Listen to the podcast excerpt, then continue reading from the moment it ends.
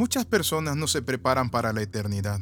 Hay gente que piensa que la eternidad es algo que se han inventado los pastores o los libros de cuentos de hadas. La gente se prepara para muchas cosas.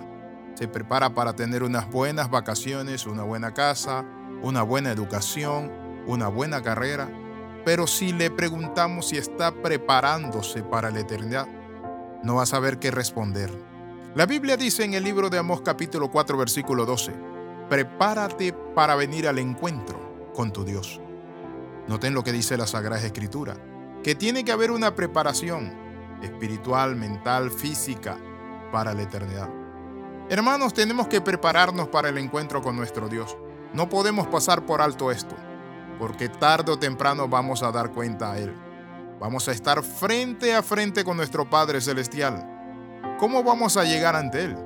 De nosotros depende cómo queremos llegar al encuentro con nuestro Dios. Por eso la Biblia es clara cuando dice, prepárate para venir al encuentro con tu Dios. ¿Por qué debemos prepararnos? La respuesta es que habrá un encuentro con nuestro Dios. Vamos a encontrarnos, por eso debemos estar preparados para ese encuentro con nuestro Padre Celestial, con nuestro Hacedor, a quien vamos a dar y rendir cuenta. Habrá un día del cual Dios juzgará al mundo con justicia. Eso dice el libro de Hechos capítulo 17 versículo 31.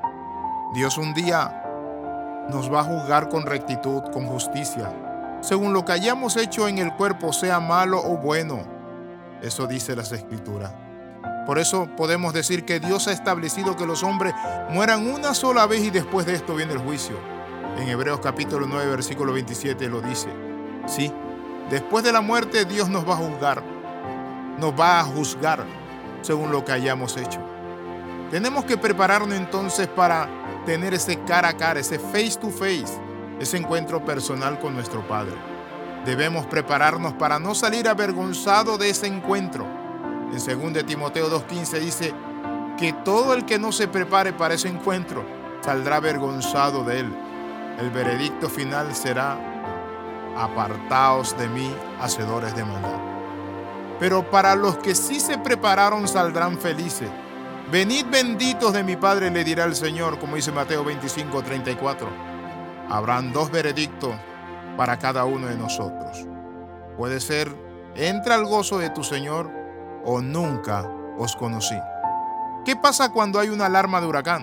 Todos nos preparamos para afrontar esa dificultad, sellamos las ventanas, compramos agua, alimento, buscamos la forma de guarecernos de o de librarnos de esa tormenta.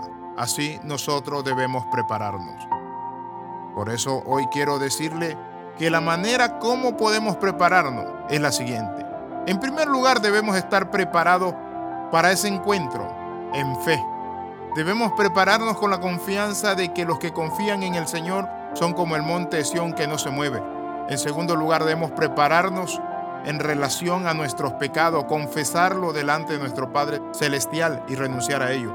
La única manera de prepararnos para ese encuentro con nuestro Dios es a través de su palabra, de lo que Él manda, a través de lo que Él dijo, porque ella nos va a llevar y va a ser compañera nuestra, nuestra bitácora de vuelo para encontrarnos con nuestro Padre Celestial.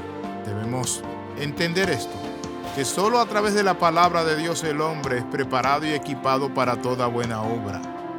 El ignorar la palabra de Dios no nos va a ayudar para prepararnos para ese día tan especial cuando cara a cara le veamos. La pregunta es, ¿cómo está usted preparado? ¿Está usted listo? Si es según las costumbres de los hombres, usted va a salir avergonzado. Si es según la opinión de Dios que está en su palabra, usted va a salir bien librado.